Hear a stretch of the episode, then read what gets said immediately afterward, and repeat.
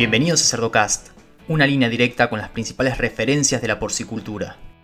Pequeños productores se han agrupado en granjas sitio unos más grandes, en los que ellos compran participación y convierten sus viejas granjas de ciclo completo en engorda.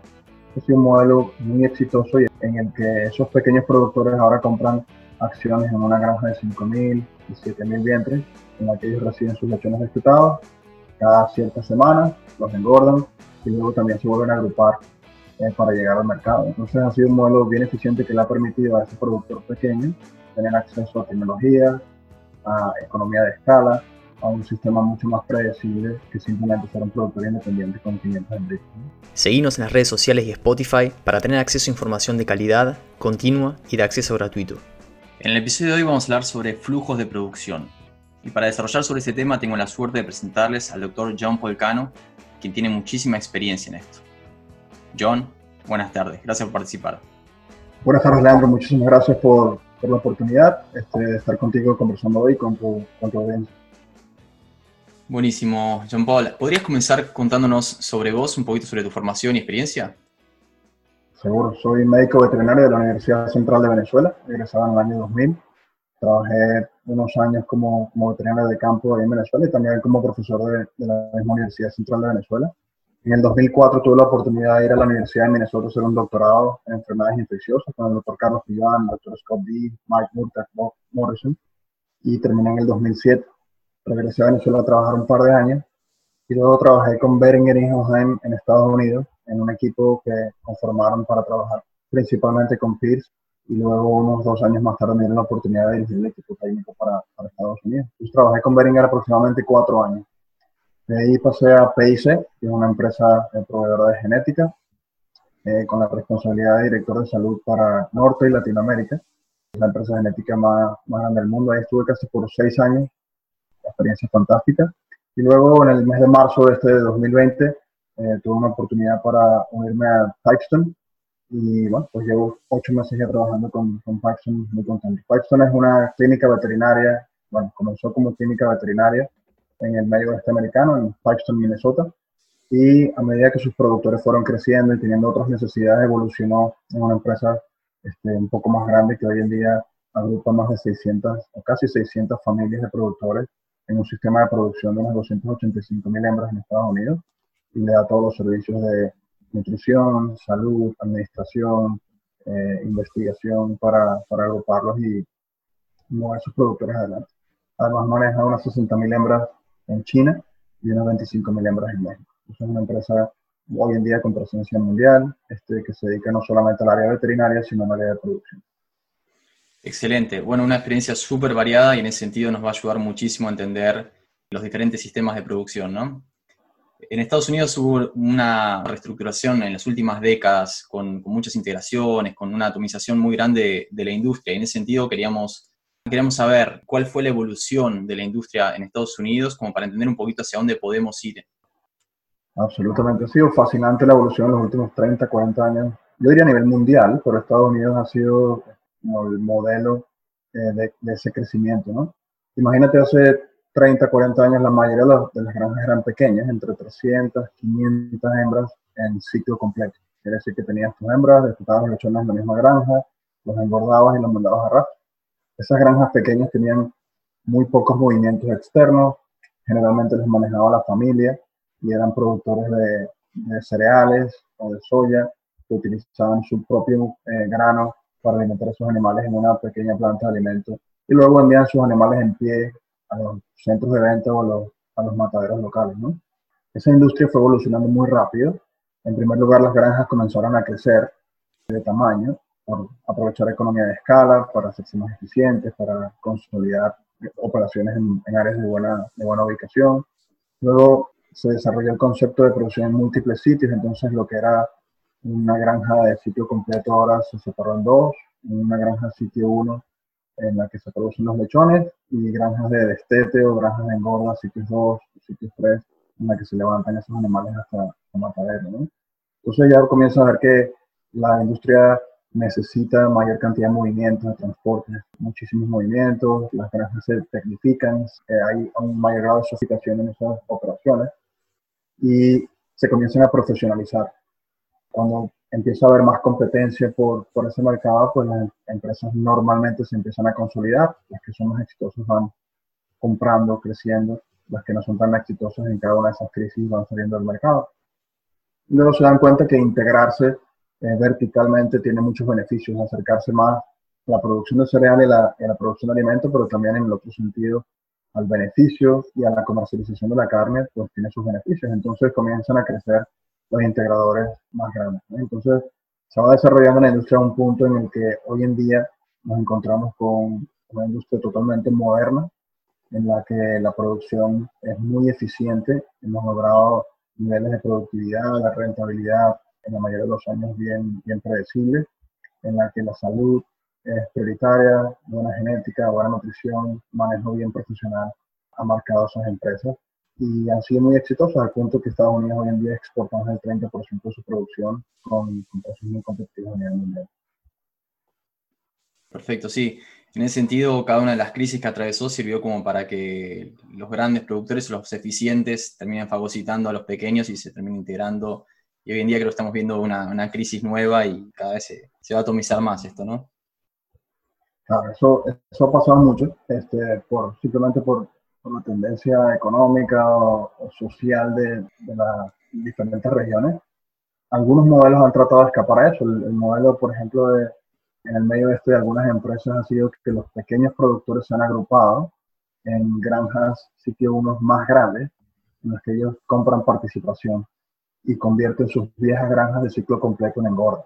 Este sido un modelo muy exitoso y es un modelo que, que hace Pipestone con más de 500 familias en Estados Unidos, en el que esos pequeños productores ahora compran acciones en una granja de 5.000 y 7.000 vientres, en la que ellos reciben sus lechones destetados cada ciertas semanas los engordan y luego también se vuelven a agrupar eh, para llegar al mercado. Entonces ha sido un modelo bien eficiente que le ha permitido a ese productor pequeño tener acceso a tecnología, a economía de escala, a un sistema mucho más predecible que simplemente ser un productor independiente con 500 embrios.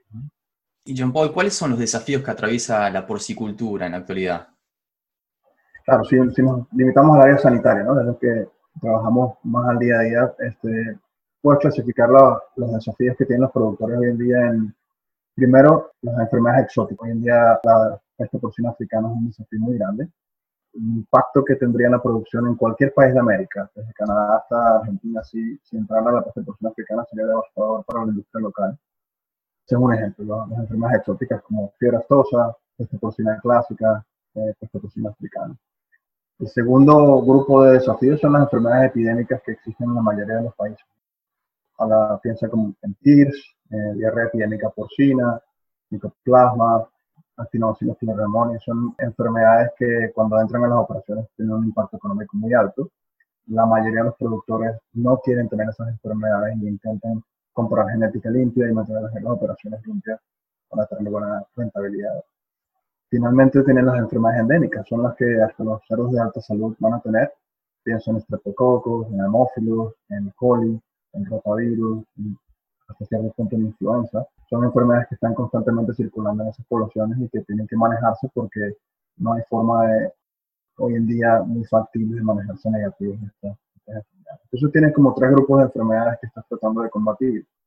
Al mismo tiempo, si piensas desde la perspectiva del productor hoy en día, posiblemente el desafío más grande, sobre todo en Latinoamérica, es la ejecución consistente de los programas tenemos buenos técnicos, tenemos buenas ideas, buenos programas, pero donde nos diferenciamos, donde no alcanzamos a llegar a la, excelencia en algunos sistemas de producción en nuestros países es en la consistencia en la implementación. Al final del día estos programas los tiene que aplicar gente, personas que trabajan en las granjas, y si no tenemos buenos programas, buen entrenamiento, buenas personas motivadas y bien enganchadas con el programa, pues va a ser difícil eh, realizar todas esas, esas tareas que, que, hay que hacer.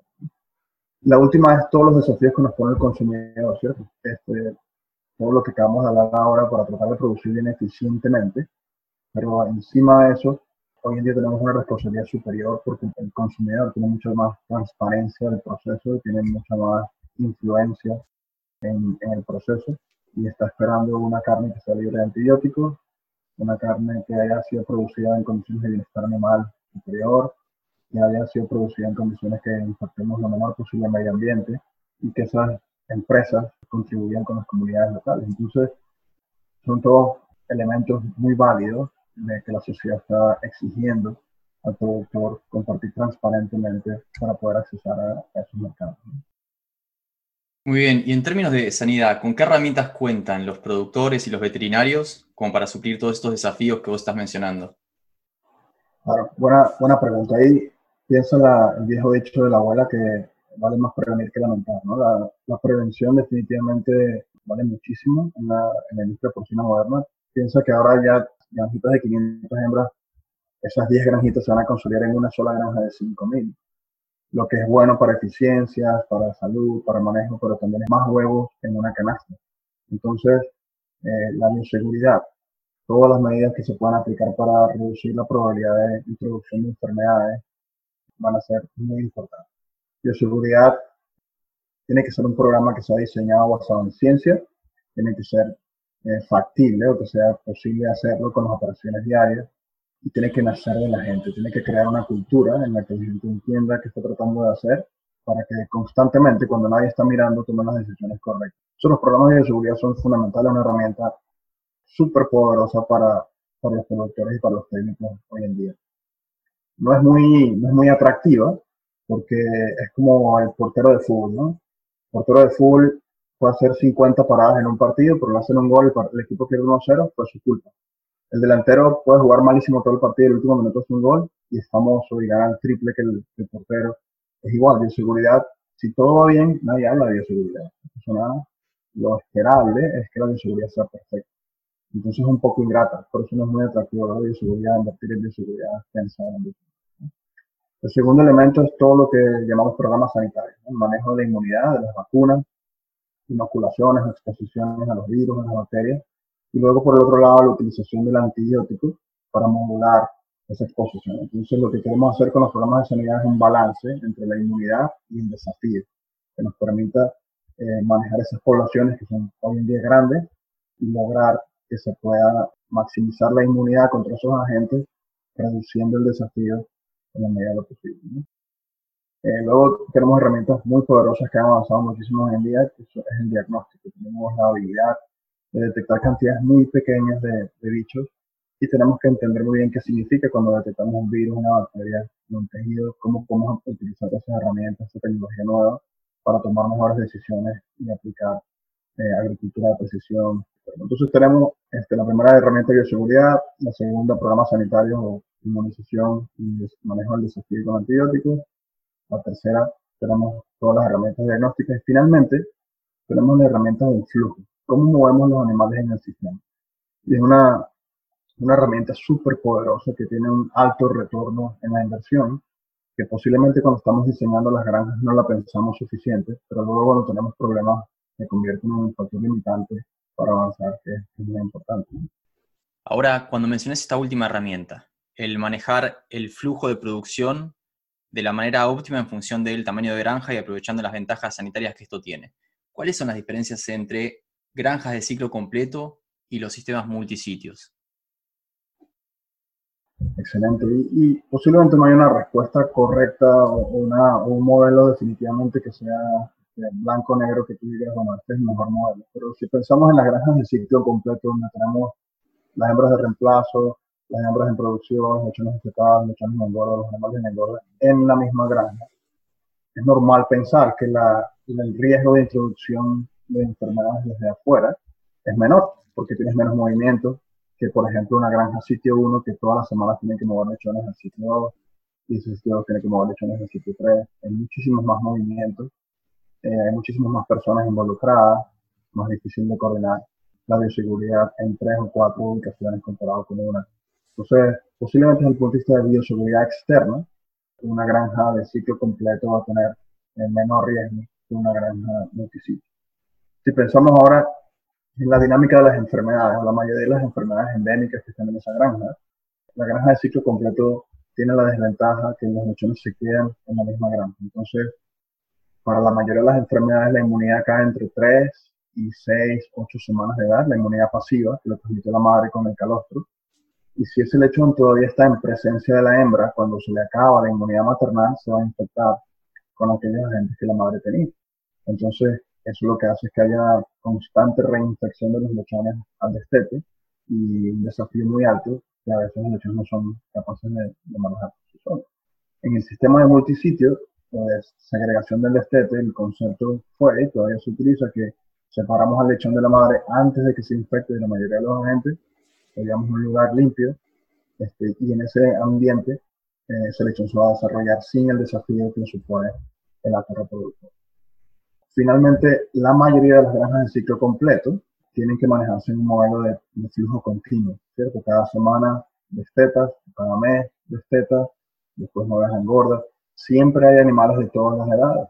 Entonces los agentes siempre consiguen hospederos susceptibles para multiplicarse. Hay una ventana que siempre hay caldo de cultivo para que esa gente se mantenga vivo y se pase, se pase a la próxima generación. Cuando los sistemas multisitios, uno de los beneficios este, de manejar sistemas más grandes y en multisitios que puedes intentar hacer todo dentro, todo fuera en el post estético. En los estetes, en los sitios 2 y en el engorde en los sitios 3. Y con todo dentro, todo fuera una herramienta poderosísima que puedes cortar, el ciclo de las enfermedades. Y tu nuevo grupo no necesariamente tiene que heredar lo que traía el grupo anterior. Y de esa forma se ha controlado mucho las enfermedades. Excelente, sí. El doctor Garrido Mantilla nos estuvo hablando un poquito en el tercer episodio sobre influenza y nos decía, el problema con la influenza es que todo el tiempo estamos generando poblaciones susceptibles, entonces no podemos cortar con el ciclo. Y de repente esto es una herramienta, no sé si con influenza, pero con otras tantas enfermedades de, de cortar y decir, bueno, el lechón es comienza su ciclo en la recría, nursery, con otras oportunidades, ¿no? con otro estatus sanitario. Definitivamente. Yo, yo creo que cuando preguntan entre las diferencias de la industria americana, canadiense y estadounidense con el resto de Latinoamérica, en los sistemas más tradicionales, una de las más grandes ha sido que en Norteamérica han logrado hacer mucho más todo dentro de fuera el modelo económico que un productor de maíz que tiene media sección hace una engorda de 2.400 animales, recibe los animales en dos o tres días y los saca todos a matadero antes de recibir el próximo grupo. Eh, les perdona muchos errores de bioseguridad, les perdona muchas infecciones que, entran en esos grupos porque el próximo grupo no necesariamente tiene que agarrar. En nuestros países los engordes son mucho más grandes y tienen cuatro, seis, ocho semanas de producción. Estamos vaciando por un lado y llenando por otro ese grupo nuevo que está entrando está condenado a recibir los agentes que pasaron por el grupo anterior. Y una ventaja que yo creo que tiene este tipo de, integración es que se maneja más en un sistema de peso fijo, ¿no? Tienen más tiempo, pueden manejar mejor el flujo y, llegar al peso de faena ideal en función de, de, lo que el mercado pide.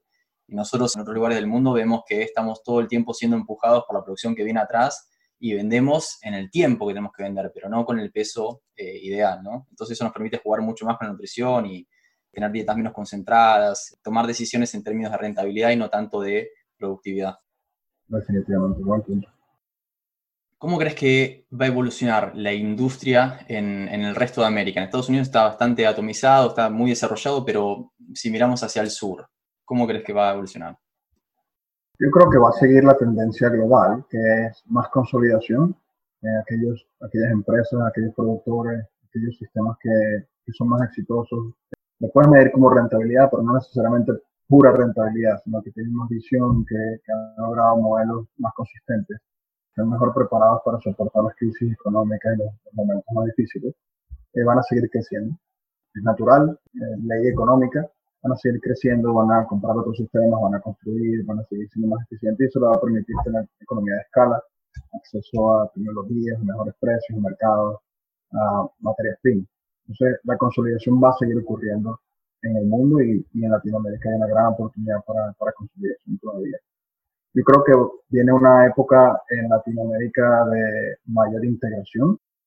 Eh, los productores en, las últimas crisis se han dado cuenta que no pueden depender necesariamente de una planta de alimentos que les venda a precio comercial si llegan a un tamaño específico y tampoco pueden depender de un matadero que les compre a precio de mercado sin tener ellos, aunque sea una porción de su producción, con un acceso más cercano al, consumidor, ¿no? integrarse verticalmente, llegar más cerca al consumidor, agregar valor a ese producto, porque hoy en día cualquiera produce carne, se ha convertido en commodity lo que se podría diferenciar los sistemas es qué tanto valor le agregan a esa carne. Yo creo que, que, también va a haber una tendencia en Latinoamérica, tiene que haber una exigencia por modernización que nos lleve más a agricultura de precisión. En algunos países, por costumbre, por falta de presión del consumidor, a lo mejor hemos decidido utilizar bombazos de antibióticos eh, para, mantener la salud eh, a raya. La industria se va a mover a una agricultura de precisión donde se usan solamente los antibióticos necesarios para mantener la salud de, de los animales y su bienestar, donde se usan mucho más vacunas de las que se están utilizando hoy en día, mucho más bioseguridad, etc. Entonces, nos vamos a ir moviendo más a una agricultura de precisión en la industria porcina. Y, luego, yo creo que hay una buena oportunidad en este momento con, todo lo que ha pasado, es que los productores pequeños se organizan en granjas sitios más grandes y que conviertan su ciclo completo con todos los desafíos sanitarios en granjas modernas, eficientes, eh, puedan tener acceso a economía de escala, a tecnología, a una gran cantidad de, número de lechones destetados en una sola semana, llenar un sitio grande en una semana y tener resultados mucho más predecibles. Yo creo que esas son las, cuatro áreas en las que se va a mover la industria latinoamericana en los próximos años. Sí, yo creo que inevitablemente vamos hacia un uso más responsable de antibióticos, pero para eso tenemos que hacer muchas cosas de una manera diferente. Muchas veces con los antibióticos tapamos deficiencias, ¿no? Y esto que mencionabas de manejar el flujo de una manera correcta, las ventajas que tiene de hacer todo fuera, todo dentro, de tener un estatus sanitario diferente, ¿no? Que, es lo que permite. Y yo creo que la escala, no solo en términos de sanidad, sino también, como mencionabas, en términos de acceso a un precio diferente de materias primas, el poder usar una planta de nutrición tecnificada, el poder manejar los efluentes o tratarlos de una manera diferente, de repente asociarse entre diferentes productores y, desarrollar un tratamiento diferente como, como, puede llegar a ser un biodigestor. Y no solo eso, cuando vemos el tipo de asesoramiento que pueden recibir al, integrarse o al, o al, asociarse, de repente en Pipestone tienen profesionales muy bien capacitados y un productor que tiene 500 madres pero que pertenece a un sistema mucho más grande, ¿no? un sitio uno de 5.000 madres, recibe asesoramiento de especialistas que muchas veces definen la rentabilidad de ese productor. Definitivamente, estoy totalmente de acuerdo contigo, Leandro. Y, muchos productores nos dicen, bueno, pero ¿cómo hago? Tengo, tengo esta granja de, 500 hembras, ya lo he hecho así por 20 años, y siempre la conversación es, ok, ¿cuál es el objetivo de la empresa? ¿Qué quieres hacer con la empresa? ¿Qué empresa le quieres dejar a la próxima generación? con, resultados predecibles, con estabilidad financiera. Eh, y luego, bueno, tienes tu verdadero competidor. ¿Es el vecino que tiene otras 500 hembras? ¿O es la industria exportadora o que viene de la carne de otro país? O incluso con las otras industrias de producción de proteína animal, como el pollo, el pescado, otras industrias. Entonces, pensar bien quién es el verdadero competidor entender que el vecino no es el competidor, tratar de entenderse con el vecino y organizarse en estas estructuras que, dan mucho más eficiencia en el sistema. Son modelos probados, este, sobre todo en Estados Unidos, y que, que van a funcionar muy bien con idiosincrasia y con la cultura de Latinoamérica. Excelente, excelente. Yo creo que ya se viene viendo un poquito de, integración, hablaba con gente de Colombia, de México, y, y realmente le ven mucho, mucho, mucho mucho beneficio a esto, muchas ventajas y, se ven en la rentabilidad y en la competitividad que tienen en mercados de exportación y mercado interno también. Así que creo que tarde o temprano vamos a terminar todo yendo en esa dirección. John Paul, ¿algún comentario final que quieras dejar para la audiencia? Bueno, agradecerles por, por su tiempo el día de hoy, a ti, Leandro, por la invitación, buena iniciativa para, para mantenernos comunicados e informados en, la industria local. Yo soy muy optimista, este, llevo más de 20 años ya trabajando en esta industria y yo creo que Latinoamérica tiene, continúa teniendo una potencialidad tremenda para, para producir carne de cerdo, ¿no? Es nuestra decisión como, como técnicos y como productores de la región si vamos a sentarnos a ver cómo otros países toman nuestros mercados que están creciendo y importan eh, carne a nuestros países o si nosotros vamos a producirla localmente para satisfacer esos mercados y para incluso tener acceso a mercados de exportación como en este caso Asia está comprando muchísimo cerdo, ¿no? Fíjate el potencial que tenemos, la cantidad de tierra eh, que tenemos. Acuérdense que las granjas de cerdo no necesitan tierras fértiles, al contrario, transforman tierras en tierras más fértiles. Entonces podríamos eh, sacarle provecho en muchas regiones para, para mejorar la calidad de suelo, ¿no? Acceso a agua este, que, tenemos en Latinoamérica comparado con Europa, por ejemplo, con, con Asia. las regulaciones todavía no están establecidas, lo que nos permite la posibilidad de trabajar con los gobiernos y con los gremios para desarrollar regulaciones que sean técnicas, que sean apropiadas, que sean diseñadas pensando en el medio ambiente o en el animal o en el consumidor y no necesariamente regulaciones políticas que son dirigidas simplemente desde arriba. ¿no? Entonces yo creo que tenemos gran potencialidad en ese sentido. Nuestra mano de obra es fantástica. Eh, hablamos con muchos productores en Latinoamérica, bueno, es que aquí mis, trabajadores no, no, hacen las cosas. Y les invitamos a que vengan a nuestras granjas eh, y que vean quiénes son los trabajadores que están haciendo, esos, que están logrando sus números de producción de 32, 34 lechones masticados, 150, 180 gramos de ganancia diaria con 2% de mortalidad equivalente. Orgullosamente puedo decir que son latinos en una gran proporción. Entonces, son las mismas personas que vienen buscando oportunidades, que quieren mejorar, quieren dar una buena calidad de vida a su familia. Entonces, tenemos mano de obra súper bien preparada, que puede ser bien motivada y lograr estos objetivos. Y finalmente tenemos algo que todo el mundo busca, que es el crecimiento de nuestro mercado interno. Nuestra gente, con la transformación mundial, pues cada vez va a querer tomar un poquito más de carne.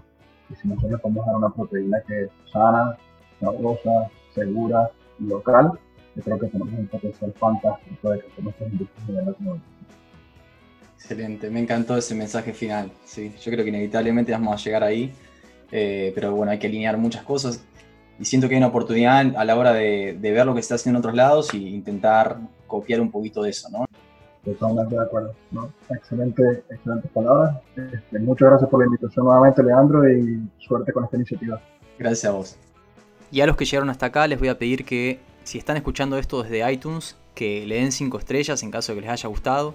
Si lo están escuchando de Spotify, que sigan Cerdocast, que nos ayudan a posicionar el podcast y que si el contenido del episodio les resultó útil, no dejen de difundirlo o whatsappeárselo a algún productor, algún tomador de decisiones que le pueda resultar útil. Un abrazo grande y hasta el próximo episodio.